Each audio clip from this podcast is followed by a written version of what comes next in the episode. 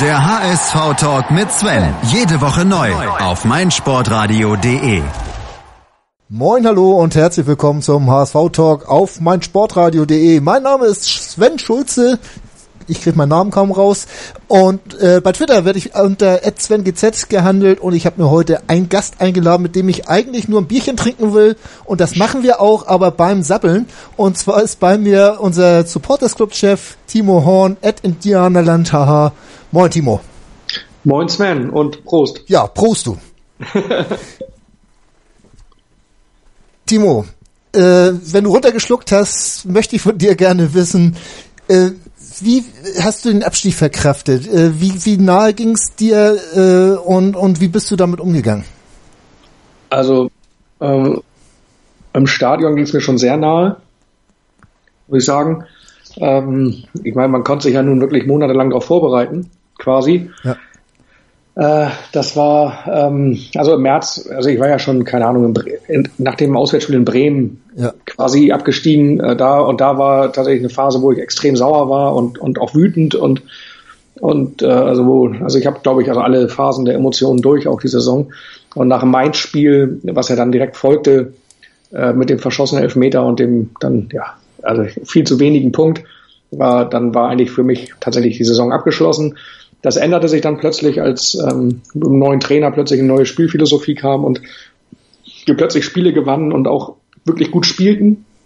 Und wo man dann eigentlich dachte, so, eigentlich ist die Mannschaft zu gut zum Absteigen. Also zumindest in der Phase war sie es dann auch. Also äh, spielerisch kein Absteiger in der, in der Phase. Mhm. Vorher natürlich verdient. Also es soll jetzt nicht falsch rüberkommen, aber und dann änderte sich das und dann hatte man plötzlich wieder Hoffnung und war wieder dran und hat irgendwie einen riesen Rückstand aufgeholt, irgendwie acht Punkte. Davon hat man sechs in zwei Spielen aufgeholt, hatte noch zwei Spiele zu gehen und man hoffte plötzlich wieder und naja, nach dem Ding in Frankfurt wusste man dann, dass die Wahrscheinlichkeit schon, schon sehr, sehr gering ist, dass man es auch schafft und trotzdem, ein echter Fan gibt die Hoffnung ja nie auf, ne? Also die, Nö, die Hoffnung gibt man nie auf. Mit dem Abpfiff, mhm. so. Das ist ja echt das Bittere und äh, ja, äh, mit der mit, äh, mit also mit dem mit dem Wolfsburg-Spiel, äh, Quatsch, mit dem Gladbach-Spiel dann hab, ich habe immer gesagt, wenn es im letzten Spiel noch um was geht, das letzte Heimspiel gewinnen wir. Also da hatte ich nie eine Sorge und das war mir auch klar, dass wir das gewinnen und haben wir dann ja auch und äh, naja, als dann das erste Mal so die Ergebnisse dann aus Wolfsburg rüber sackten und man, man dann die Gewissheit hatte, das war schon, das war schon echt hart, ne? Also und ja, als dann als dann der Capo unten von den Ultras da mein Hamburg liebe ich sehr angestimmt hat. Also und als das dann das ganze Stadion gesungen hat und die Häme, selbst den Gladbachern die Häme im Hals stecken blieb, also da konnte ich dann auch äh, mich meiner Tränen nicht mehr wehren, mhm. quasi. Also da ist mir alles dann tatsächlich Knie weggesackt und äh, konnte ich nicht mehr. War einfach die letzte Emotion. Schon, schon vorher war es ja großartig, immer wieder HSV in einer Lautstärke genau. und Intensität, ähm, wie ich das auch noch nie erlebt habe, muss ich sagen. Also es war, war schon war. Wahnsinn. Ich krieg jetzt gerade wieder so ein bisschen Gänsepelle, äh, wenn ja, ich daran absolut. denke.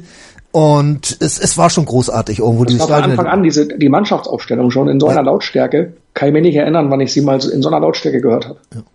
Das war wirklich Wahnsinn. Auch vorher wieder diese Tausende von Leute beim Bus empfangen und die alle wussten, das kann, das, das Kapitel ist sehr wahrscheinlich, dass das Kapitel heute zugeschlagen wird, so, die aber alle bereit waren, nochmal alles in die Waagschale zu werfen.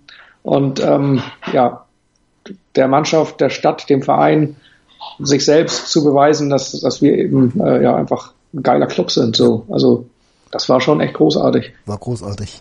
Ähm, eigentlich wollte ich mit dir über die Aktualitäten erstmal sprechen, aber wo wir jetzt gerade so beim Thema sind, lass uns das gleich äh, mal zusammen abfrühstücken. Dieses gerade dieses Stadionerlebnis vom vom letzten Spieltag. Du hast das schon sehr gut geschildert. Mir ging das also ganz genauso. Äh, ich habe das ja auch alles mitgemacht, stand da im, im beim Busch äh, mit Spalier und äh, wäre noch ein bisschen unfreiwillig. Eigentlich wollte ich draußen rumgehen, aber ist egal. Und ähm, habe das ja auch alles mitgemacht und und wie gesagt immer noch Gänsehaut, wenn ich daran denke und drüber rede. Ähm, dann kam natürlich diese diese fünf Minuten der Ultras oder waren zehn, ich weiß es gar nicht, ähm, die sich dann ja auch so ein bisschen Zeit genommen haben und ja, dann natürlich großartig vom Schiedsrichter das Ding noch wieder anzupfeifen und nicht abzubrechen. Das muss man natürlich auch nochmal ganz klar sagen, dass er das gut gemacht hat. Äh, andersrum gab es dann natürlich auch diese, diese heftigen Reaktionen gegen die Ultras. Äh, wie, wie, ging dir das eigentlich? Hast, hast du dann auch mitgeschimpft auf die Ultras? Hast du auch geschrien, du bist Hamburger und ihr nicht? Oder, oder wie ging's dir? Nee, das habe ich nicht. Also, ähm, ich, also es ist halt unheimlich schwer. Also ich war halt echt ein bisschen sauer tatsächlich, weil sie mir halt den Moment kaputt gemacht haben. Ja. Ich, ich kann jeden verstehen, der jede Emotion zeigt in diesem in dieser Phase. Ne? Also ich kann Leute verstehen, die traurig sind, ich kann Leute verstehen, die wütend sind, die sauer sind, die enttäuscht sind. Ich kann da jede negative Emotion irgendwo verstehen. Aber wir hatten wirklich so einen unfassbaren Moment im Stadion, der wir hätten alles anders machen können als dieses typische dieses typische Ultra-Ding, was man so überall kennt, ne? So, also was man in Köln damals gekannt hat beim Abstieg und was man überall kennt, wenn es nicht läuft, dann äh, wird einmal schwarzer Rauch gezündet, fünf Böller und dann äh, hat man so sein sein Ding abgespult und und das äh, hat mir halt den Moment einfach kaputt gemacht. Also ähm, und mir hat auch die Reaktion ähm, des, des, des, auf der einen Seite haben sich natürlich alle dagegen gewehrt, was ich nachvollziehen kann, aber es gab da ja auch wirklich Anfeindungen und mit, mit Drohung von Schlägen. Das ist dann auf der anderen Seite auch nicht besser. Dann gibt man sich auf das gleiche Niveau herab, ähm, was auch nicht sein muss. Ne? Also klar, da verstehe ich auch jeden Unmut, aber auch da, ne, da stehen neben mir Leute, die, die zücken die Handykamera, filmen das alle fleißig und pöbeln dabei. Ne? Ich meine, dann lass die Kamera auch weg und schenkt dem Ganzen nicht mehr Aufmerksamkeit, als es verdient. So, finde ich. Es ist natürlich ähm, schwer in dem Moment. Ne? Es ist äh, natürlich. Äh, auch da verstehe ich jede. Wie gesagt, ich verstehe auch jede Emotion. Ja. Ne? Aber wenn dann, ähm, wenn dann da tatsächlich die Leute am Zaun hängen und und und und Schläge drohen, weil sie wissen, dass da ein Zaun zwischen ist, und dann ist das eben auf der anderen Seite genauso albern. Ähm, ich will das jetzt gar nicht schönreden, was die Ultras gemacht haben. Wie gesagt, das ging mir auch schwer auf den Sack und ähm, hat mir auch tatsächlich den Moment echt versaut. Und ähm, aber ich kann auch dieses Gefeiere der, dieser, dieser Reaktion irgendwie nur so halb gut heißen. Ja. Hm, Finde ich gut. Äh, geht mir eigentlich ähnlich, obwohl ich auch ehrlich gesagt ein bisschen mitgepöbelt habe, weil ich auch enttäuscht war. Ich habe gedacht, das war so eine einmalige Chance. Auch die Ultras. Genau. Die hätten unter ihrer Fahne wieder rauskriechen sollen und sagen, wisst ihr was, äh, wir geben jetzt auch nochmal alles und, und, und äh, stimmen noch einen Schend an, anstatt zu zündeln. Äh, das, das wäre so geil gewesen. Und dann hätten auch die Ultras ja. diese, diese, diesen Graben, den es ja schon länger gibt. Also ich stehe ja nun äh, in, äh, auf dem A-Rang äh, zwar 26, aber man kriegt es ja mal mit, da wird immer auf die Ultras gepöbelt und so weiter. Und die hatten die einmalige Chance da auch mal das ganze, die ganze Nordkurve hinter sich zu vereinen. Auch, ich denke auch relativ endgültig. Und das, das fand ich schade. Ich, ich war wirklich auch so ein bisschen ja, enttäuscht. Fand ich, auch, fand ich auch schade. Und es, es waren ja auch nicht alle. Ähm, Nein. Ich, ich weiß auch nicht, welche Gruppen da beteiligt, ob das, also ich, was ich so, man, man, so Buschfunkmäßig waren wohl auch nicht alle Gruppen beteiligt und gab es da auch differenzierte Meinungen zu und von daher bin ich da auch immer vorsichtig mit der Pauschalisierung. Ja. Ähm, das, aber wie gesagt, mir hat's auch den Moment kaputt gemacht und was ich auch nicht verstehe, der Schiedsrichter, der sieht, dass sich da Leute, der sieht, der sieht, dass sich da Leute unter einer Plane, der weiß genau, was kommt, ja. der weiß was und wenn er es nicht weiß, dann kann er es per Funk auf, auf die Ohren kriegen und dann statt nach 90 Minuten abzupfeifen, macht er drei Minuten länger. Macht er zwei Minuten Nachspielzeit ja. und gibt denen eben dadurch die Möglichkeit, das eben das Spiel damit zu unterbrechen. Also hätte er nach 90 Minuten abgepfiffen oder drei Sekunden vorher, hätte sich keiner beschwert. Es wäre für niemanden um was gegangen. Das Spiel wäre zu Ende gewesen und das Feuerwerk hätte diese ganze Aufmerksamkeit nicht, nicht, nicht bekommen. Und so. Die waren wirklich fünf oder zehn Minuten unter ihrer Plane da und haben genau. äh, irgendwas irgendwo hergezaubert. Äh, muss man ganz klar sagen, hatte ich auch gesagt, also diese Nachspielzeit hätte es auch nicht gebraucht. Aber äh, wie gesagt, es ist nun gekommen, wie es gekommen ist. Ähm, alle, die Aber dabei war waren. Im Vergleich zu anderen Vereinen auch war es ja auch ähm, auch lange nicht so dramatisch. Also wenn ich an Köln denke, also da war ja wirklich das ganze Stadion damals ja. in schwarzen Rauch gehüllt. Ne? Das war ja die dreifache Menge oder so. Ähm, das, und von daher, daran hat man auch schon erkannt, weil wenn man, wenn, also daran hat man schon erkannt, dass unsere Ultras das auch dass es da wahrscheinlich auch geteilte Meinungen in der ja. Gruppe gab dazu. Weil, also wenn, normalerweise, man kennt das ja bei unseren, bei unseren Ultras, wenn sie zünden, dann auch richtig, ne?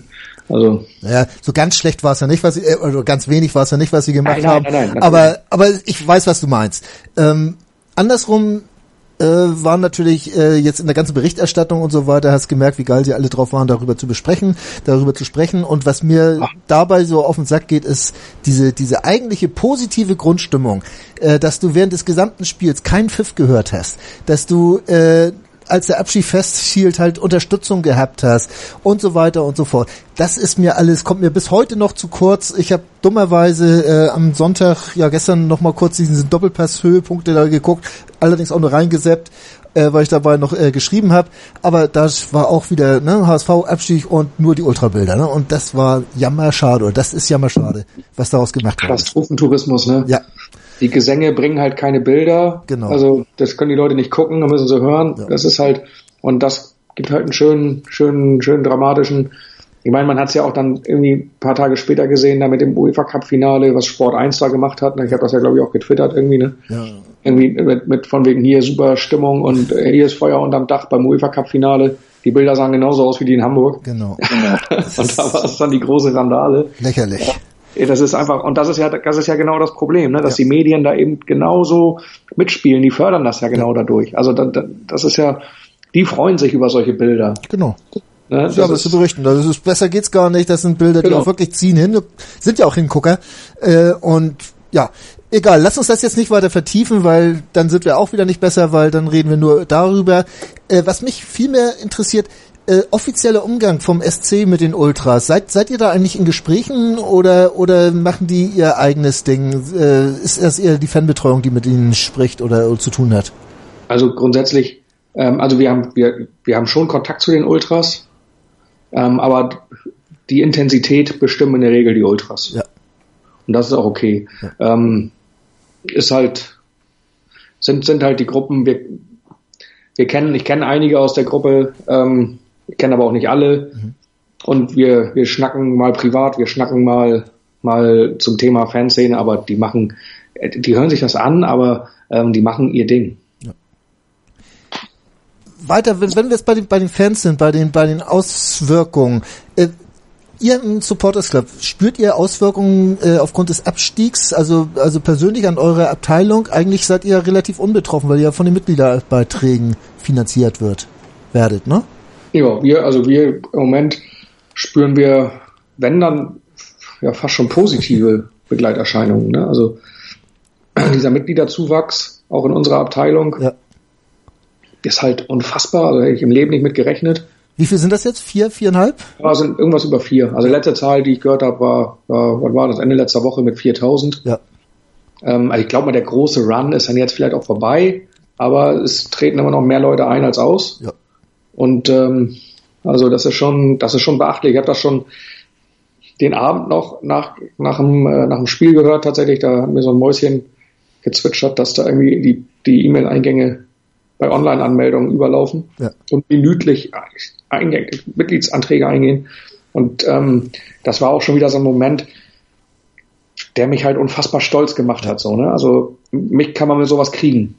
Ja, ja, der, also das finde ich einfach, da sieht man dann auch, dass, dass egal was passiert, also da, da kommen, da, da singt man irgendwie fünf Minuten lang, mein Hamburg liebe ich sehr, in einer Lautstärke, wie sie ganz Hamburg noch nie gehört hat. Da singt man von der Elbe bis zur Isar immer wieder HSV und dann kommt trotzdem noch so ein Pyro-Anfall und ähm, danach wird aber wieder gesungen und das kann das alles nicht kaputt machen. Mhm. Ne, das ist alles, trotzdem ist das irgendwie und am Tag danach, ich, sonntags, ne, auf dem Weg zum Bäcker kommen die Leute in HSV-Trikot entgegen und ich fahre montags mal in Lütte zum Kindergarten und da kommt mir ein Schüler, irgendwie so ein 13-Jähriger im HSV-Trikot geht er zur Schule. Ja. Weißt du, gerade so auch so, so, so Lütte Burschen, so mit Teenager-Alter, wo man denkt, so ja, die sind aufgrund dieser ganzen Entwicklung der letzten zehn Jahre, müssten die eigentlich alle nur Bayern- und Dortmund-Fans sein, aber die kommen dann mit HSV-Trikot entgegen. Und, und keine Ahnung, mich macht sowas immer stolz, wenn ich das sehe. Also für mich ist das, am liebsten hätte ich ihm High Five gegeben, aber ich saß im Auto.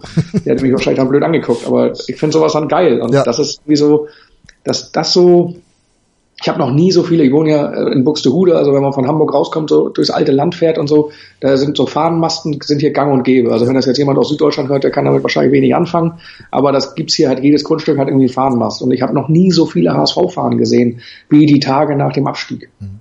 Also jeder scheint die nochmal extra hochgehangen zu haben. So, das einfach, das war einfach geil.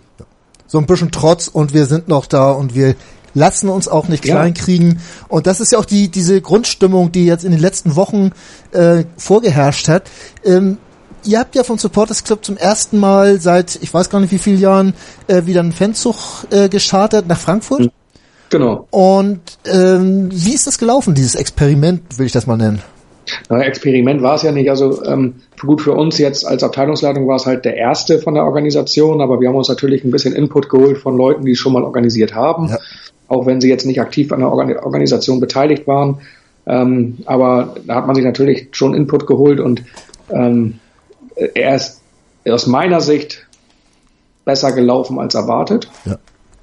Ähm, es war die ganze Fahrt über friedlich. Ähm, alle haben gefeiert.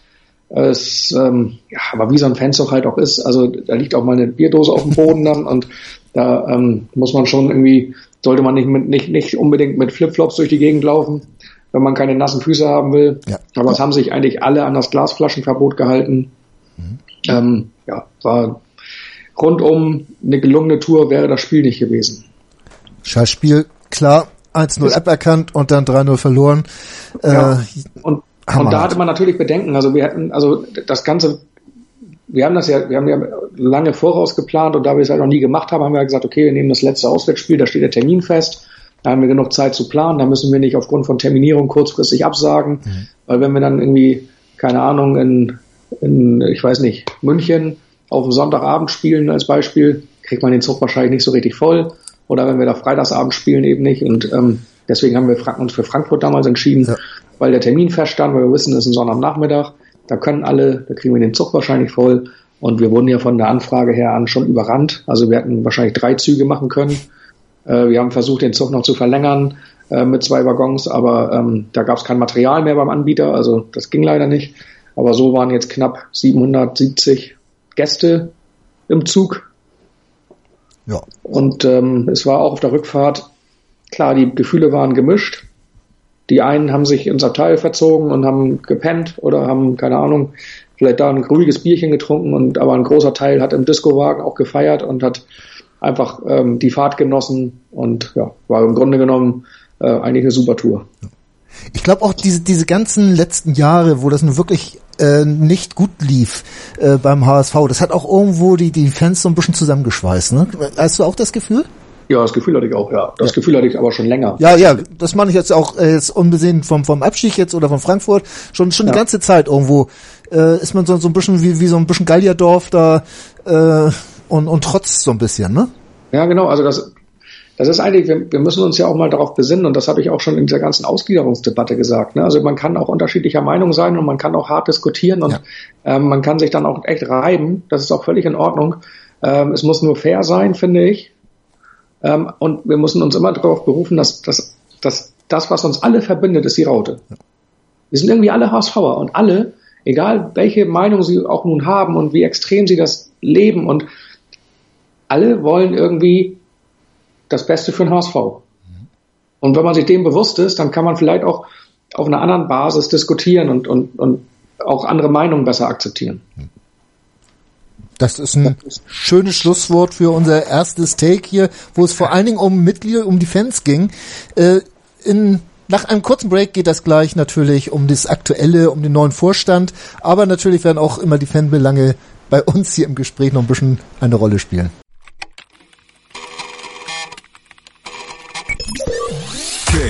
In Rush. Die WM 2018 auf meinsportradio.de.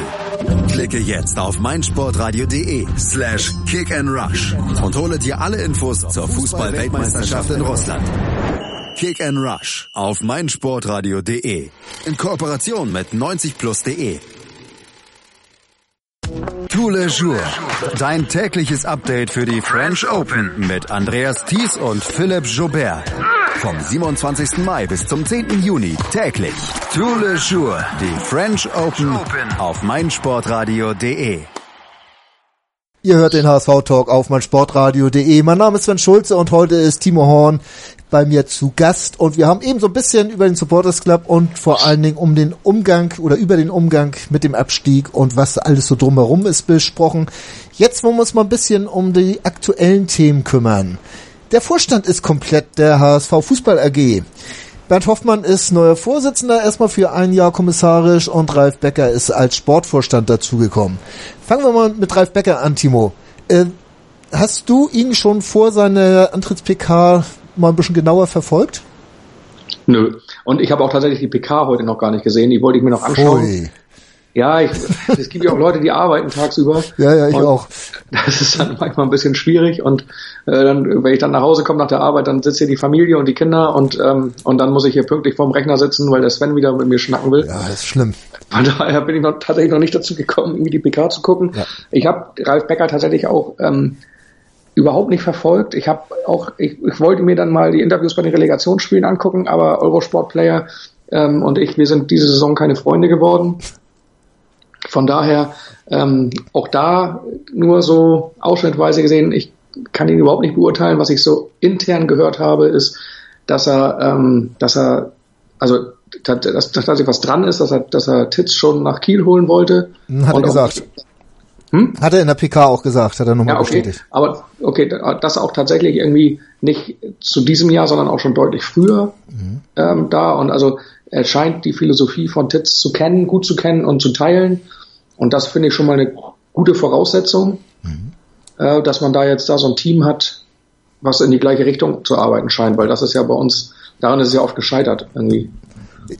Ist, hast du so das Gefühl, dass, dass, dass der Bäcker auch so ein bisschen nach dem Titz ausgesucht wurde? Nee, ne, oder?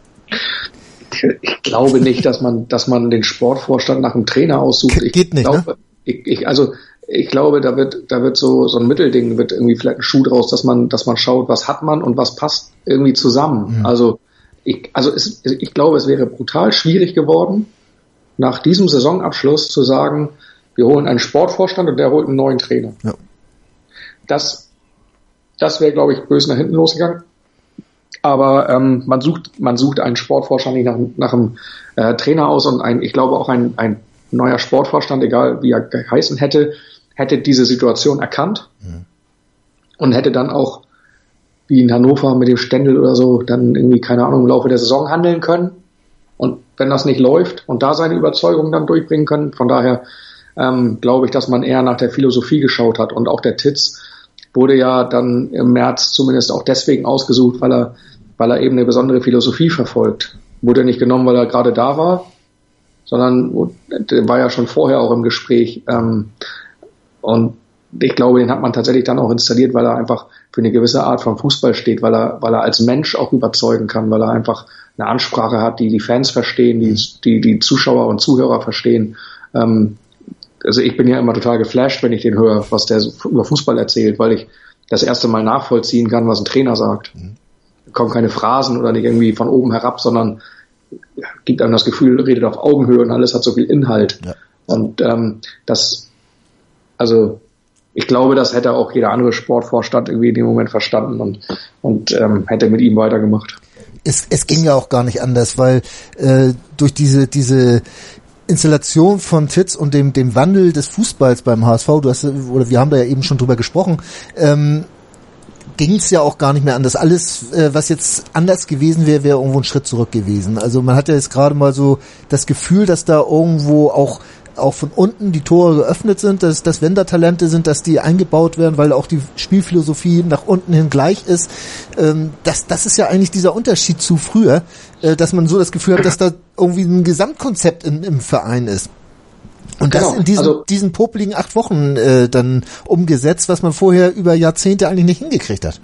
Also man darf das immer nicht, nicht ganz vergessen. Junge Leute hatten wir auch früher. Ja, klar.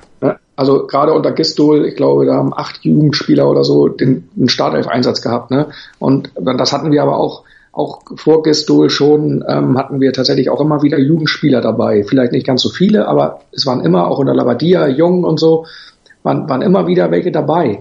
Das, also, das gab es schon immer. Aber was ich jetzt so faszinierend finde, dass er halt sein System spielt. Und da ist es, da kommt es viel weniger auf die Quali einzelne Qualität des Spielers an, viel mehr auf wie funktioniert der Spieler im System? Schauen wir uns doch mal die Sechs an. Das Wallacey, der ist Olympiasieger, war auf dem Weg in die, in die brasilianische Seleção. Also einer, der kann wirklich Fußball spielen. Der lebt aber die Philosophie nicht und deswegen wäre er in dem System schlechter als ähm, hier, Matti wie heißt Steinmann. er? Wie heißt er? Matti. Hier, Hä? Matti Steinmann meinst du jetzt? Matti Steinmann, genau, jetzt komme ich nicht auf den Namen. Es funktioniert im System schlechter als Matti Steinmann, mhm. der irgendwie bei Chemnitz und in Österreich in, im, im, Probetraining gescheitert ist und in der vierten Liga gespielt hat, der, der funktioniert plötzlich in dem System, mhm. weil er das System begreift. Mhm. Und das ist halt, was, was das finde ich so faszinierend. Und, und wenn du den Ito zum Beispiel, ne? Ito haben ja viele immer gefeiert. Ich habe ihn oftmals auch verflucht. Für mich war er so dieser Piet Räuber. Schnell, wendig, flitzt und am Ende, äh, wo ist der Ball? Oder hat ihn irgendwo sonst wohin gedroschen. Ja. Und dann sagte er irgendwann mal nach einem Spiel, ich weiß, nach einem Schalke-Spiel war das, glaube ich, sagte er, wie, wie kann das sein? Plötzlich kommen die Flanken und so. Ja, da hat Herr Titz bei mir dran gearbeitet. Er sagte, das, was ich mache, ist alles gut, aber der letzte Ball muss kommen. Und dann haben wir das im Training trainiert. So einfach, ne? Ja, genau, so einfach. Und plötzlich funktioniert's. Ne? Und das hört man auch immer wieder so intern, dass sie unheimlich viel Individualtraining machen, an den Schwächen der Spieler arbeiten, um diese dann besser zu machen. Und das war halt, das gab es früher nicht.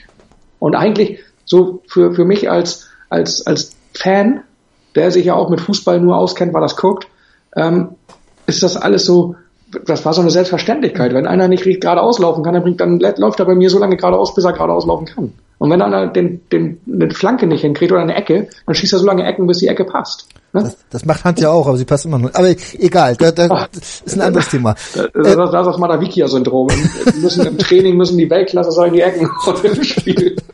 Aber ähm, was, was mich auch bei, bei Titz äh, sehr überrascht und auch, auch gefreut hat, war, dass gerade auch wenn wir wieder bei der Sechs bleiben, Matti Steinmann nach in, in Hoffenheim früh ausgewechselt. Eckdahl wird fit Mhm. Ähm, und trotzdem steht beim nächsten Spiel Matti Steinmann, der, der, der junge Bengel, oder vermeintlich unerfahrene, so jung ist er nun auch nicht mehr, äh, Bengel dann wieder in der Startelf. Äh, das das finde ich großartig. Nach einem schlechteren Spiel, den Jungs, die waren sonst immer, haben sie ein schlechtes Spiel gemacht, dann waren sie weg. Dann, dann, dann kamen sie auch nicht so schnell wieder ran, hatte man das Gefühl. Und das hat man bei Titz eben nicht.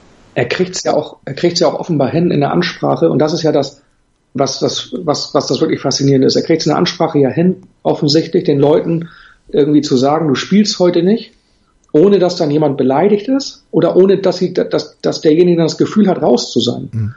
Ne, also für mich ist ja auch immer ein Trainer, also mit Taktik und Trainingslehre und so, kennen sie sich alle aus. Ne, die machen einen Trainerschein beim DFB, das, das ist auch, den kriegst auch wahrscheinlich nicht geschenkt, also das können sie alle irgendwie was, glaube ich, die große Kunst im Trainer, äh, im Trainerbusiness ist, ist aus einer Truppe von 30 Mann, äh, jugendlichen, überbezahlten Leuten aus allen Kulturen, Kreisen, da eine, eine, ein Team zu formen, was zusammen funktioniert. Das ist die große Kunst und das auch noch über einen gewissen, über einen langen Zeitraum zu, zu behalten. Neuer Trainer schafft's immer irgendwie, ne? Ihr kommt alle zusammen, wir müssen jetzt mal in die gleiche Richtung. Nach drei Spielen ist das verpufft und dann laufen sie wieder alle kreuz und quer. Und da habe ich bei Titz das Gefühl, dass, dass er das irgendwie gut hinkriegt. Bin ich bei dir. Wirklich, und das finde ich halt geil. Also so, so viel zum Vorstand äh, Christian Titz. Nein, wir, über Vorstand wollten wir doch eigentlich sprechen. Ralf, Ralf Becker macht ja überhaupt nichts. Aber ja, äh, über, über, über Titz hätte ich sowieso mit dir gesprochen, also insofern passt das ja schon alles. Aber Ralf Becker, viel können wir noch nicht sagen. Ähm, nee, man hat aber immer ja das, die, die Befürchtung, was du vorhin auch schon mal ganz kurz angesprochen hast, dass da jetzt irgend so ein alteingesessener Manager kommt, der eine ganz andere Vorstellung von Fußball hat und das, was Titz jetzt aufgebaut hat, äh, oder der HSV und der Titz aufgebaut hat, dass das dann wieder über den Haufen geworfen wird. Und die Gefahr besteht momentan anscheinend nicht. Ja, ich habe tatsächlich, ich kann das ja mal aus dem Nähkästchen plaudern, ich habe ähm, mit Bernd Hoffmann mal geschnackt darüber, über diese, äh, über, über diesen, dieses Thema Sportvorstand. Ich sage, wann kommt denn da endlich einer? Er sagt so, ja, ne, wissen wir noch nicht, wir arbeiten, wir haben ein, zwei, drei Kandidaten und so und das ist aber alles, ich sage, ja, aber das mit Titz und so, ja, das war mit allen Kandidaten abgestimmt, sagt er. Und ähm, sage ich so, ja, ich sag, dann sagt er so, aber macht ihr keine zu großen Hoffnungen, ob euch der Vorstand, Sportvorstand auch wirklich passt. Das ist halt kein großer Name, sagt er, das kann ich halt nicht versprechen. Ich sag ganz ehrlich, wir Hamburger wollen keinen großen Namen. Brauchen wir nicht. Wir brauchen jemanden, wo wir das Gefühl haben, dass der funktioniert. Genau das gleiche, was bei Titz läuft. Der muss ein, der, der, der, ne, der muss, der muss irgendwie eine Ansprache haben, die die Fans auch verstehen. Der muss dann irgendwie, das muss eine gewisse Logik haben, das muss eine gewisse, muss das Gefühl haben, das hat Hand und Fuß. Mhm. Ne? Viel wichtiger, das, der muss also das Gefühl haben, der hat ein Konzept, der arbeitet, das ist doch das gleiche wie mit Bernhard Peters. Wenn Bernhard Peters, habe ich manchmal das Gefühl in Interviews, schwer auszuhalten für einige. Ne? Sicherlich nicht der einfachste Charakter, aber der weiß genau, was er will. Ja. Und geht diesen Weg und das hat auch in Hamburg, haben die meisten haben das dann auch irgendwie, irgendwie so verändert, also auch kapiert und sagen, guter Mann. Der, also wir haben uns ja auch irgendwie entsprechend entwickelt in der Jugendarbeit. Und das ist das, was wir, was wir beim HSV auch brauchen. Weg von irgendwie, da, da muss nicht ein Schmatke kommen oder ein Horst Held oder, ja, eigentlich wollte ich gar keine Namen nennen, aber da muss kein großer Name kommen. Wir brauchen keinen, keinen, auch keinen, keinen Welttrainer. Das ist alles Quatsch. Wir brauchen jemanden, der Ahnung vom Fußball hat, der das vermitteln kann und der diesen Verein, dass, dass in diesem Verein alle in eine Richtung gehen und nicht mehr gegeneinander. Bin ich vollkommen bei dir. Äh, wieder nichts zum Einsetzen, wieder nichts zum gegen Anpöbeln. Nein, ist ja eine klare Sache. Genau das haben wir lange, lange, lange vermisst, dass man wirklich das Gefühl hat, dass es in eine Richtung geht. Mal gucken, was uns Herr Becker beschert. Ähm, diese, diese äh, Diskrepanz mit Peters, die da ja irgendwo unterstellt wurde. Peters, äh, seine, seine Bewerbung vor dem Frankfurt-Spiel war ja so ein bisschen, ja, ich weiß nicht wie motiviert, ähm, dass, dass man da natürlich als neuer Sportvorstand dann sagt, Mensch, wenn da jemand unter mir arbeiten soll, der eigentlich den Posten haben will, das könnte Probleme geben. Peters hat, äh, Becker hat heute gesagt in der PK, du hast es ja noch nicht gehört, deswegen sage ich es dir nochmal, äh, ja. dass er keine Probleme mit, äh, mit äh, Peters hat. Aber äh, die, diese Bewerbung war, war nicht ganz geschickt, was er da gemacht hat, ne? Mich hat's überrascht, weil er eigentlich kein Medientyp ist. Ja. Und also ich weiß gar nicht, wann ich das letzte Mal vorher ein Interview mit ihm gelesen habe. So, also ist sehr selten in den Medien präsent. Ich glaube, das letzte Interview war in der Supporters News tatsächlich. Ähm, und äh, ich fand es auch eine, einen blöden Zeitpunkt. Mhm. Irgendwie zwei Tage vom Frankfurt-Spiel muss man sowas nicht machen. Bringt vielleicht, vielleicht nicht in die Mannschaft, aber ins Umfeld und so ähm, Unruhe, was dann sich auch wieder abstrahlen könnte. Ja, fand ich auch schwierig. Ja. Obwohl ich hätte ihn mir in der Position durchaus vorstellen können. Also ähm, er ist sicherlich keiner, der dann vor die, vor die Presse, äh, vor der Presse irgendwie äh, in Interviews unbedingt stehen müsste, meiner Meinung nach. Aber so die Philosophie, die er in der Jugendarbeit vorgegeben hat, das ist, äh, das ist immer das, was ich auch gesagt habe.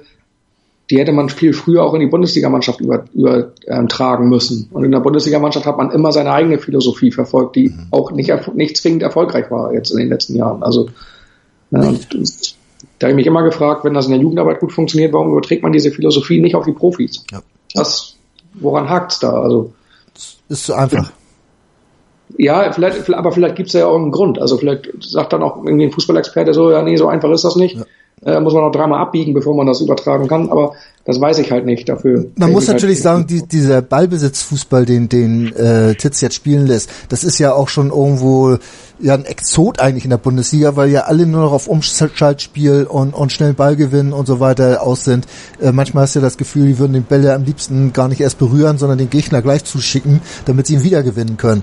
Ja, das hat, das hat, so hat ja Gistol bei uns gespielt. Ja, genau. Ich habe das, ich habe das mal tatsächlich mit einem Spieler drüber gesprochen und habe gesagt, man, hat bei euch das Gefühl, dass ihr den Ball immer nach vorne spielt und mit Absicht den Gegner gibt, nur damit ihr ihn dann attackieren könnt. Oder haben wir gegrinst. Tjo. Das hat eigentlich relativ viel, viel gesagt schon. Ähm, gut, dann trügt, hat einem dieses Gefühl nicht getrogen. Ist ja auch was Schönes, dass man mal die richtigen Gefühle hat. Ähm, lass uns mal den, den Bäcker jetzt hinter uns lassen, weil viel können wir noch nicht zu ihm sagen und, und dieses Verhältnis zu Peters, wie das nun ist, das muss sich entwickeln. Ich hoffe einfach mal, dass sie im Sinne des Ganzen äh, miteinander auskommen, weil auf Peters möchte ich ungerne verzichten und ich glaube, das geht ja ähnlich, ne? Geht mir ähnlich, ja. ja. Also ich würde ihn gerne noch weitersehen und die Jugendarbeit weiter nach vorne bringen. Ja. Ähm, die Ergebnisse sprechen da durchaus für sich. Das denke ich mir auch. Du hast eben gesagt, du hast mit Bernd Hoffmann gesprochen und was du alles genau mit ihm besprochen hast, das wollen wir uns nach dem nächsten Take mal anhören. Schatz, ich bin neu verliebt. Was? Da drüben. Das ist er. Aber das ist ein Auto. Ja, eben. Mit ihm habe ich alles richtig gemacht. Wunschauto einfach kaufen, verkaufen oder leasen. Bei Autoscout24. Alles richtig gemacht. Die BMW International Open. Live auf meinsportradio.de. Vom 21. bis 24. Juli berichtet meinsportradio.de. Live aus dem Golfclub Gut Lerchenhof. Sei dabei, wenn Martin Keimer, Sergio Garcia und Co. an den Abschlag gehen. Mit umfangreichen Hintergrundberichten, Interviews direkt vom Grün und natürlich der Live-Berichterstattung vom Turniergeschehen bietet dir meinsportradio.de das Golfsport-Komplettpaket. Die BMW International Open. Live auf meinsportradio.de. Sei dein eigener Programmchef. Mit unserer neuen meinsportradio.de App wählst du jetzt zwischen allen Livestreams und Podcasts. Einfach, immer, überall. Hol dir unsere neue App für iOS und Android und bewerte sie jetzt bei Google Play und im App Store von iTunes. Und weiter geht's beim HSV Talk auf meinsportradio.de. Bei mir ist immer noch der Timo Horn und ich bin auch immer noch der Sven Schulze und wir wollen jetzt mal über Bernd Hoffmann sprechen.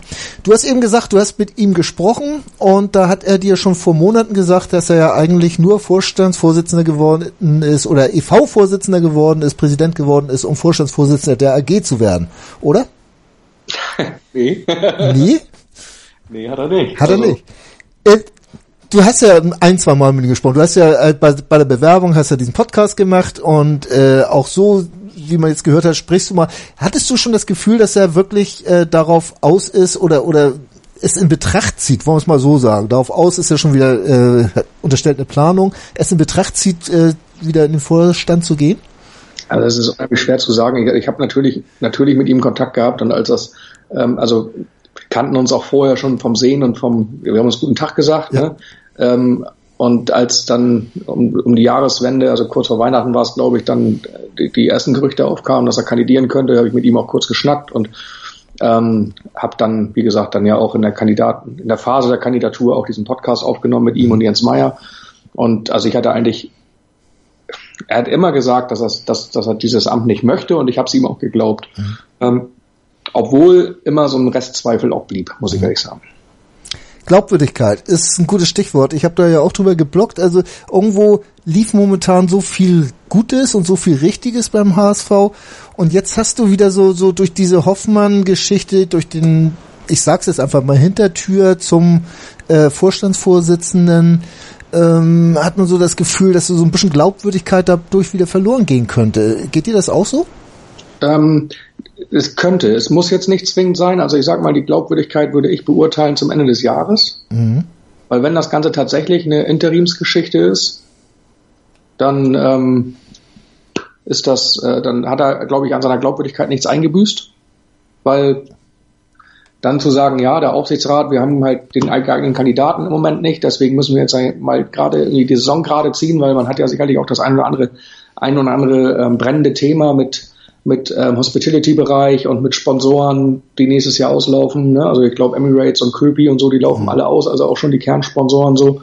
Da, da muss man auch jetzt schon handeln und braucht da jetzt auch ähm, tatsächlich einen Vorstandsvorsitzenden, der das, der das Ganze ähm, anpackt, ähm, weil auch unser Finanzvorstand ja mit unseren Finanzen alle, alle Hände voll zu tun haben dürfte ähm, und auch nicht alles alleine machen kann. Und der Sportvorstand muss ja dann auch nicht zwingend irgendwie losziehen und äh, Klinken putzen, um, um Logen zu verkaufen. Von daher ähm, glaube ich schon, dass es jetzt notwendig war, da einen Vorstandsvorsitzenden reinzusetzen. Und wenn es diese, nur diese eine Möglichkeit nun gab, was ich jetzt mal äh, tatsächlich, tatsächlich voraussetze, also äh, unterstelle, ähm, ja, auf den ersten Blick muss er sich den, den Vorwurf der Unglaubwürdigkeit natürlich gefallen lassen. Ich sag mal so, wenn wir zum Jahreswechsel, Bernd Hoffmann sagt, ich gehe in mein Amt des Aufsichtsratsvorsitzenden zurück, wir haben hier Vorstandsvorsitzenden XY gefunden, der leider vorher nicht frei war, dann äh, hat er für mich keine Glaubwürdigkeit eingebüßt. Wenn es äh, allerdings zur nächsten äh, Mitgliederversammlung vielleicht immer noch er Interimsvorstandsvorsitzender ist, könnte ich mir vorstellen, dass es eine sehr heikle Versammlung werden würde. Wie, schätzt, ja? Äh, Ich war fertig. Ja. War's fertig, ne? Äh, wie, wie schätzt du eigentlich die Auswirkungen auf den EV ein? Äh, jetzt, jetzt da er sich ja natürlich, äh, er hat sich ja sowieso meiner Meinung nach oder oder wahrscheinlich gar nicht so viel um den EV gekümmert. Das haben mir ja seine äh, Mitstreiter getan. Ähm, hat diese dieser jetzige Zustand, er bleibt ja EV-Präsident, ähm, irgendwo äh, Auswirkungen auf den EV? Also es, das Thema ist ja nun, es hat Auswirkungen ähm, auf beide Gesellschaften irgendwie. Ne? Also ich finde, das, das ist halt das, was ich daran schwierig finde, völlig unabhängig von der Person. Ähm, der, der Name könnte auch äh, Helmpeter sein und nicht Bernd Hoffmann. Äh, finde ich halt, finde ich halt die Konstellation schwierig, dass, dass der Präsident des EV gleichzeitig Vorstandsvorsitzender der AG ist, weil es gibt da immer noch viele Gemeinsamkeiten. Es gibt, es ist eine, eine Geschäftsbeziehung miteinander, die vielleicht andere Gesellschaften so nicht haben. Also äh, Margaritov oder so, oder beziehungsweise die Erben, haben jetzt nicht zwingend eine Geschäftsbeziehung im HSV. Und auch Kühne hat es über Kredite, ja, aber da ist nicht ein täglicher, ein täglicher Geschäfts, ähm, äh, täglicher Geschäftsfluss mhm. mit wie Dienstleistungsverträge oder dann ist, wir haben ja auch, es wurde ja auch mal ein Grundstück hin und her verkauft, da mit Ochsenzoll und die, die Campusmiete und so weiter. Und das musste ja immer der EV mit der AG verhandeln. Und wer verhandelt denn da jetzt miteinander? Also jetzt verhandelt Bernd mit Bernd. Ja. Genau. So, und das ist halt eine Konstellation, die ich brutal schwierig finde und ähm, äh, wo ich hoffe, dass das, dass das unsere ganzen Vereinsjuristen auch sauber geklärt haben, dass das irgendwie sauber ist am Ende des Tages. Ne? Weil, wie gesagt, das geht mir da überhaupt nicht um die Personen, da geht es mir einfach um die, um die strukturellen Dinge. Ähm, müssen uns ja nichts vormachen. Viele Leute feiern das jetzt, dass das alles so gekommen ist, aber hätte, hätte derjenige, der jetzt Vorstandsvorsitzender ist und vorher Präsident war, rote Schuhe an, dann würden sie alle im Strahl kotzen. Ja, ist, ist eine ganz klare Sache. Dann, also wie gesagt, ich, ich finde auch die, diesen Weg finde ich schwierig. Also ich, ich habe es auch geschrieben. Also ich, ich bin da kein Freund von.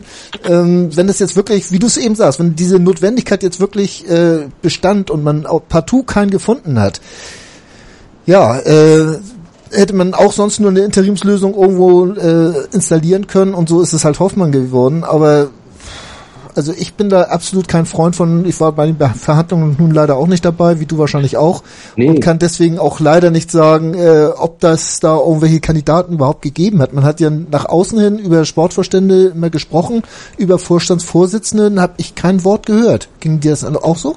dass da irgendjemand ja, im Gespräch war? Auch so, also man, es war ja schon fast so, dass, dass, dass man, dass man sich fragen muss, ob überhaupt besucht wird. Ja, also, ne? Ähm, plötzlich dann irgendwann hieß so, wir suchen eigentlich, der Vorstand soll dreiköpfig werden. Da dachte ich so, ups, okay, ja stimmt eigentlich, dann soll er dreiköpfig werden. Ja, so. Da war ja noch was.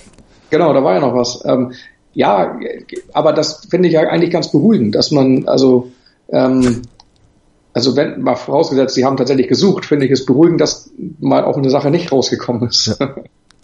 Ich sehe immer das Positive in diesem Film. Ich merke das schon. Also dir ist da ganz schwer beizukommen. Ähm, Andersrum äh, gab es ja wieder. Also die ganze Konstellation ist schwierig. Ich habe dreimal trocken runtergeschluckt und das, ich habe das auch, ich habe ihm das auch persönlich gesagt. Also ja. es ist ja tatsächlich Gott sei Dank so, dass wir da auch äh, eine gute Kommunikation untereinander haben mhm. äh, zwischen Präsidium, Supporters Club und auch auch, auch zum Vorstand der AG mit Frank Wettstein haben wir eigentlich immer eine sehr gute und enge Kommunikation. Mhm. So von daher habe ich auch das Glück, dass ich eben das, was ich hier erzähle, auch Bernd selber sagen kann.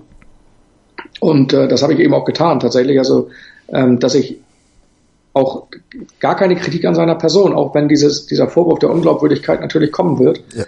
Aber ähm, an, für mich geht der Vorwurf an diese Struktur, dass das überhaupt möglich ist. Mhm. Und die Gefahren, die man dadurch eventuell hat. Genau. Ja, die, die das birgt. Weil, also ich sehe das als hochproblematisch an. Jetzt gehen wir mal davon aus, dass Bernd sein Handwerk versteht und dass, dass, dass das für einen Verein jetzt in die richtige Richtung geht, aber das hätte genauso gut in die andere Richtung gehen können. Ja. Genauso gut. Also wenn, wenn du jetzt aber auch andersrum sagst, es geht jetzt in die richtige Richtung und, und unter Hoffmann, es läuft, werden jetzt viele Sachen entwickeln sich positiv und, und vielleicht sind wir jetzt im Winter Tabellenführer der zweiten Liga oder sonst was äh, und es, es sieht alles gut aus, äh, dann fragt man sich natürlich auch, warum soll der Hoffmann jetzt wieder zurücktreten, ne? Ja, also, und, und, und dann, dann, dann muss man natürlich sagen, dass, dass, dass Hoffmann dann natürlich im Dezember zurücktreten musste, um, um wenn wir im Januar eine EV, äh, äh, MV haben, äh, dass, dass dann ein neuer Kandidat wieder kommen kann. Ne? Von dieser, dieser, von dieser, diese MV ähm, wird, es wird massiv davon abhängen, wo wir, wo wir Weihnachten stehen, glaube ich. Also wenn wir, wenn wir irgendwie mit fünf Punkten Vorsprung Tabellenführer sind, dann kannst du auf der, auf der Mitgliederversammlung alles machen. Ja. Also das ist, das interessiert keine Sau. Ja. Ist alles gut. Alles, alles ist, war, dann war alles richtig. Ja. War's Wenn wir aber mit fünf Punkten Rückstand in die Tabellenplatz acht sind oder so, dann ist, war auch alles falsch. Ja. Und dann, dann implodiert der ganze Scheiß auch in der Mitgliederversammlung. Du kennst ja die ganzen Pappenheimer. Also Natürlich. dann haben wir da einen richtigen heißen Tanz. Ne? Und wenn dann noch, äh, ich meine, will jetzt den Teufel an die Wand malen, aber wenn wir, wenn wir dann natürlich noch einen Interimsvorstandsvorsitzenden haben, der sich dann, der dann tatsächlich die Unglaubwürdigkeit irgendwie erntet von, breit, von, von der breiten Masse der Mitgliedschaft, dann haben wir ein echtes Thema im Verein. Ne? Also ich kann wirklich nur schwer hoffen, dass wir bis Weihnachten irgendwie die Baustelle fix gelöst haben und irgendwie unter den ersten drei Plätzen sind. Es hat ja sogar schon Geschmäckle eigentlich, dass Hoffmann ja als seine oder in seiner Funktion als Aufsichtsratsvorsitzender noch dabei war, den Sportvorstand zu bestellen äh, und und dann dessen Kollege ist. Oder Vorgesetzter oder oder wie wie auch immer. Ja, äh, man kriegt da brutal viele Geschmäcker rein in das Thema. Ja. Ne? Also das, das ist tatsächlich, das, da gibt es so viele Ansatzpunkte, das Ganze kritisch zu sehen. Es hat auch aktuell der EV als größter Anteilseigner, als größter Mehrheitsgesellschafter, hat der EV keine Stimme mehr im Aufsichtsrat. Genau. Hatte das ist auch. auch ein kritischer Punkt. Ja. Auf der anderen Seite ist der EV aber Vorstandsvorsitzender und hat so viel Macht in, in der Fußball AG wie nie zuvor. Ja. ja und äh, ich meine, 87 Prozent haben ja nun vor vier Jahren dafür gestimmt, dass der EV eben nicht mehr so genau. viel Macht in der Fußball AG haben sollte und die Fans angeblich, die ja immer nur auf den Mitgliederversammlungen da die Entscheidung treffen, eben nicht mehr direkten Einfluss nehmen können. Und jetzt tun sie es. Ja. Also auf der nächsten Mitgliederversammlung mal wirklich den Teufel an die Wand gemalt, kommt irgendein Heini an und stellt einen Abwahlantrag, dann wählen wir de facto den Vorstandsvorsitzenden ab. Ist so. Wir wählen den Präsidenten ab, damit ist er kein Mitglied beim Aufsichtsrat und damit müsste er nach meinem Verständnis auch sein Amt als Interimsvorstandsvorsitzenden verlieren. Ja, ist irgendwie. Ja. Das ist also das ist total absurd. Also das ist. Aber ich, da wir Bernd Hoffmann auch so ein bisschen kennen oder äh, so ein bisschen mitbekommen haben, wie er tickt, du kennst ihn natürlich selbstverständlich sehr viel besser als ich äh, durch die persönlichen Gespräche. Denke ich mal, wird vor der EV werden Fakten geschaffen sein, so oder so. Ja, das, das davon gehe ich auch fest aus. Und das ist, ist ja nun alles aber nicht dumm. Ich glaube auch, ich, ich glaube auch wirklich, und da, also das ist wirklich ganz ernst Bernd geht es um den HSV. Ja. Also der ist wirklich, also da, man kann über ihn viel sagen. Ähm, ne, man kann, also man kann ihm viele Vorwürfe machen und dass er irgendwie vielleicht das sehr gut findet, wenn er viel Macht hat oder was auch immer. Aber ähm, er ist HSVer. Ja. So, und er möchte auch, dass er HSV erfolgreich ist. Und er möchte auch hier am Ende nicht aus der Tür gehen und verjagt werden. So, von daher hat auch er, was ich vorhin schon mal sagte, kleinster gemeinsamer Nenner ist immer die Raute. Ne? da soll, da, also er scheut sich ja auch nicht von einer kritischen Diskussion und äh, das soll man auch bitte führen und man muss diese Kritikpunkte auch offen ansprechen, finde ich. Ähm, aber ähm, auch ihm geht es um den HSV und auch er hat ähm, den, den Erfolg des HSV im Blick. Mir ist dafür nicht jedes Mittel recht, sage ich auch ganz deutlich. Äh, ich finde diese, diese Strukturgeschichte da wirklich sehr, sehr kritisch. Ähm, aber ähm, ja, ja, ich hoffe mal einfach das Beste am Ende des Tages. Und man darf auch nicht vergessen, er geht ja auch oder er lehnt sich auch sehr, sehr, sehr weit aus dem Fenster. Er geht ein hohes Risiko. Er geht sehr hohes Risiko. Also wenn, wenn das jetzt wirklich in egal was in die Hose geht, sei es äh, Richtung Richtung jetzt auch der ganzen äh, Verträge, du hast sie eben angesprochen mit den Sponsoren und so weiter, wenn er da nichts gebacken kriegt und so weiter, dann, dann wird ein äh, einiges über ihn zusammenbrechen und das ja. wird nicht schön werden. Beim Poker wird man sagen all in. Ja. ja. Punkt. Ist schon so. Ist schon so.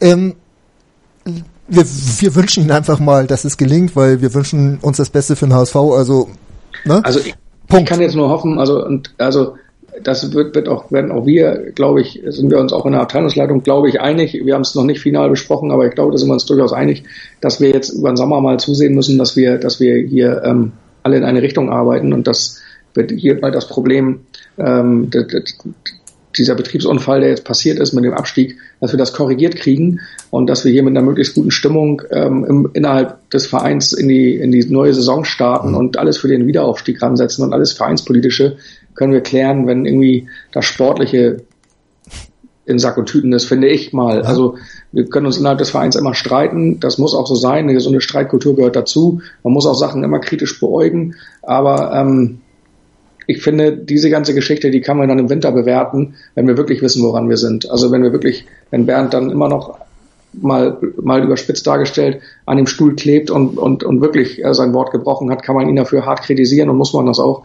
Ähm, wenn es aber tatsächlich, wie ich vorhin sagte, zu Weihnachten geregelt ist und da ist ein neuer Vorstandsvorsitzender, das war wirklich nur interimsweise, wo, was ich ihm jetzt tatsächlich auch mal unterstelle, da muss man nur sagen, alles klar, das war der richtige Weg.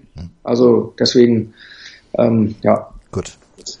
Äh, ich glaube, wir haben alles gesagt. Also wir fangen jetzt auch an, uns zu wiederholen. Also insofern denke ich mal, wollen wir das Thema Hoffmann erstmal so, so ein bisschen als abgefrühstückt betrachten.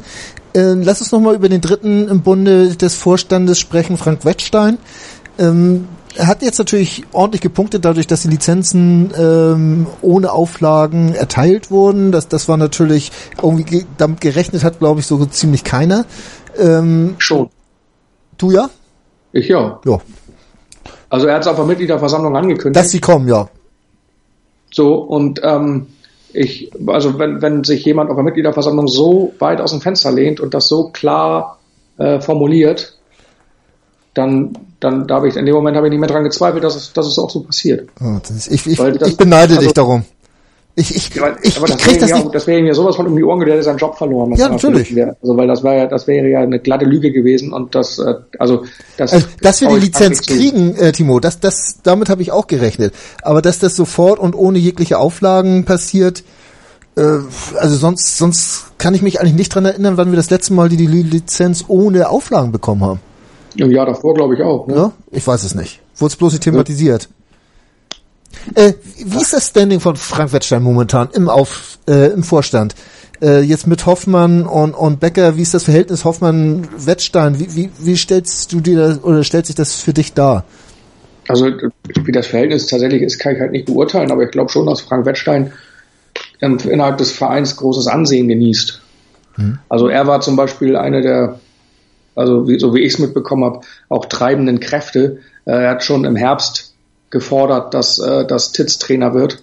Ähm, und äh, ja, dann, dann eben bei der, bei der Wahl zu Hollerbach hat er wieder äh, Titz ins Spiel gebracht und aber beim Zwei-Personen-Vorstand, ähm, wo der Vorstandsvorsitzende bei einer Pattsituation doppelte Stimmrecht genießt, ist es halt dann ziemlich schwierig, sich durchzusetzen, wenn man unterschiedlicher Meinung ist. Und ähm, er ist, glaube ich, auch derjenige, der, der, der Peters äh, sehr gefördert hat innerhalb des Vereins und auch vielleicht, also ja, ähm, so die Arbeit so ein bisschen in den Mittelpunkt gestellt hat. Mhm. Ähm, und das, obwohl er sich halt, äh, obwohl er kein Sportfachmann ist. Ne? Mhm. Also ja, das, das, ähm, ich, das lag mir jetzt gerade auf der Zunge.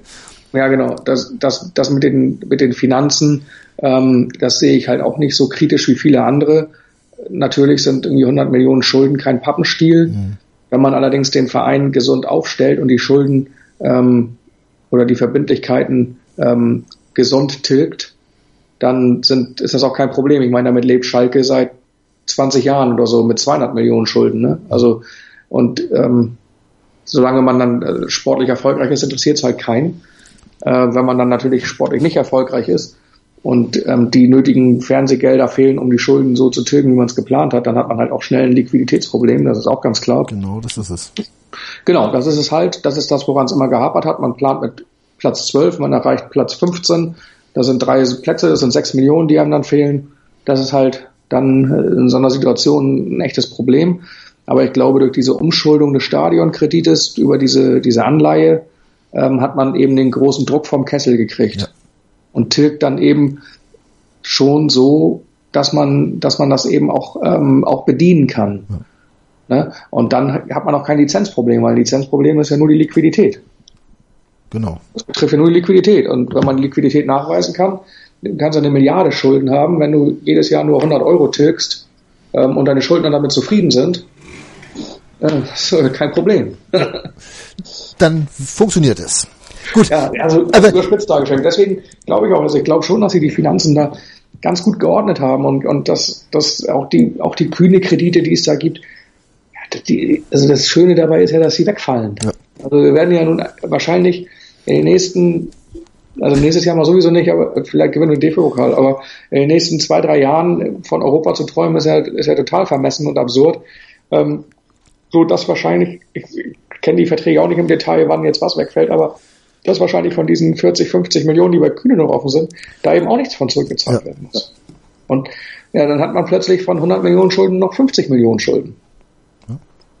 Ich, ich und bin da immer. ist ja die Fananleihe fällig und dann sind die auch noch weg und dann haben wir plötzlich noch 30 Millionen Schulden. Ja, die Fananleihe muss natürlich aber auch erstmal bezahlt werden. Ist gut, das wird wahrscheinlich mit dem ähm, äh, Vorauszahlung da vom Vermarkter bezahlt, oder?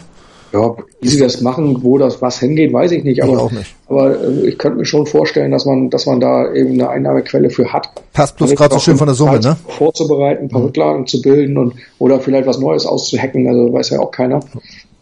Aber ähm, ja. Ich habe mit den, mit den, ich habe mit der Lizenz schon gerechnet. Aber die, dieses Verhältnis äh, Hoffmann-Wettstein, man dachte ja immer Wettstein jetzt mit Peters und so weiter, das war so eine kleine Allianz, äh, Titz noch dazu und, und jetzt Hoffmann hatte man immer so das Gefühl von außen und aus der Entfernung, dass das vielleicht konträr laufen könnte. Ähm, ja, ich glaube, man muss in so Aussagen auch nicht immer zu viel hineininterpretieren. Ja. Das ist halt auch immer so ein Kernproblem. Ne? Da sagt einer irgendwas und dann interpretieren da fünf Leute irgendwelche, irgendwas rein und plötzlich hat man da irgendwie ähm, hat man, hat man da irgendwie einen Twist gefunden, der da herrschen soll. Also ja genau das gleiche wie mit den Bäckers, mit dem Bäcker und den Peters, also ich heute da irgendwo gelesen habe, von wegen, als, als der, der Bäcker noch bei Stuttgart war und ja. Peters bei Hoffenheim, da haben die sich um Talente geschritten und deswegen haben die ein schlechtes Verhältnis. Alter, ganz ehrlich, also was ist denn das für ein Käse?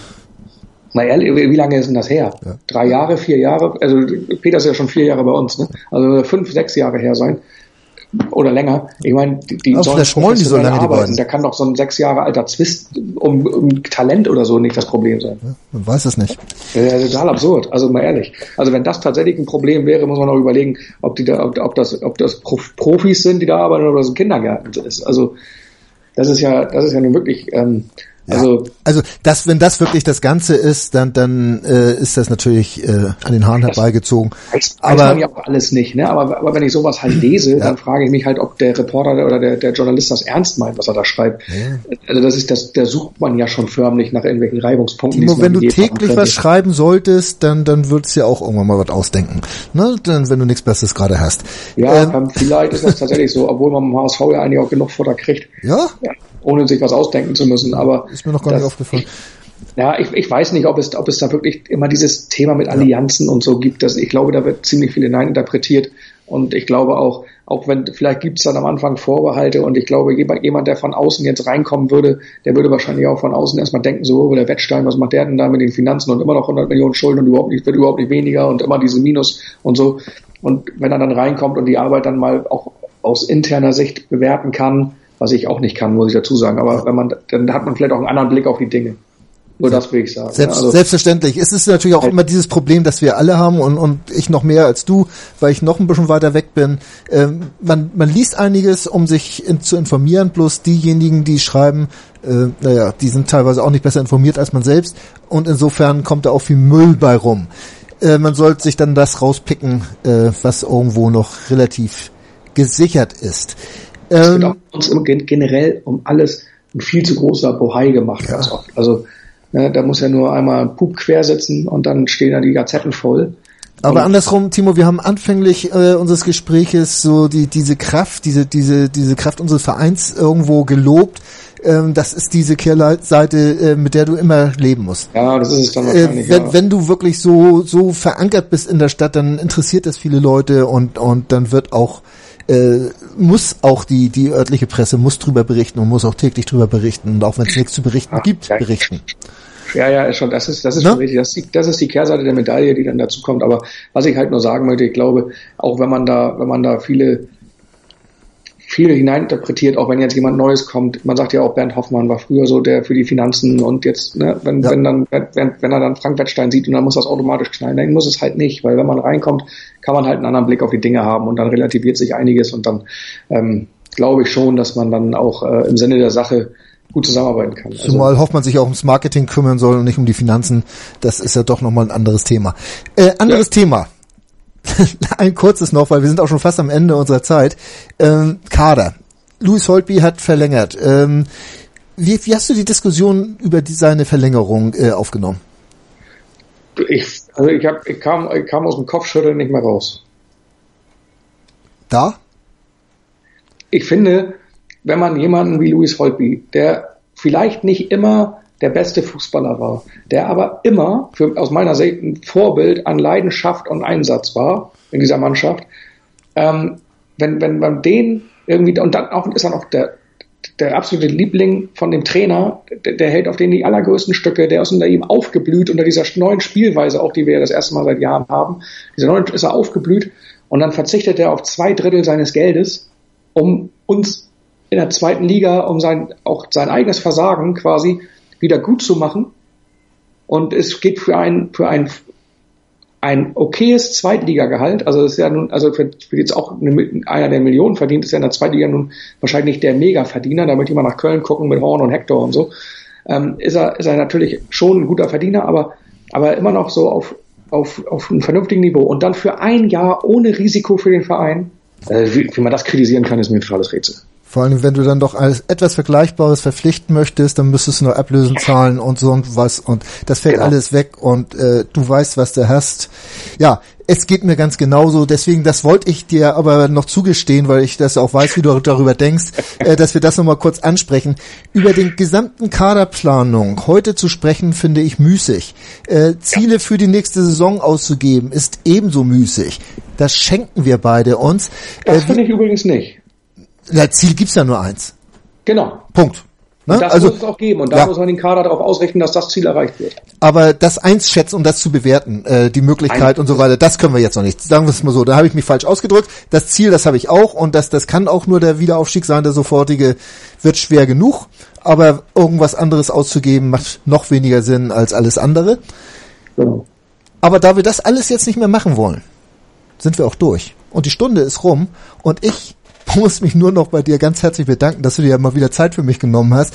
Ich Das glaube auch, kurze Stunde, fand ich. dass wir beide alleine waren, das war gar nicht so schlimm. Du durftest endlich mal auch was sagen und nicht immer nur zuhören.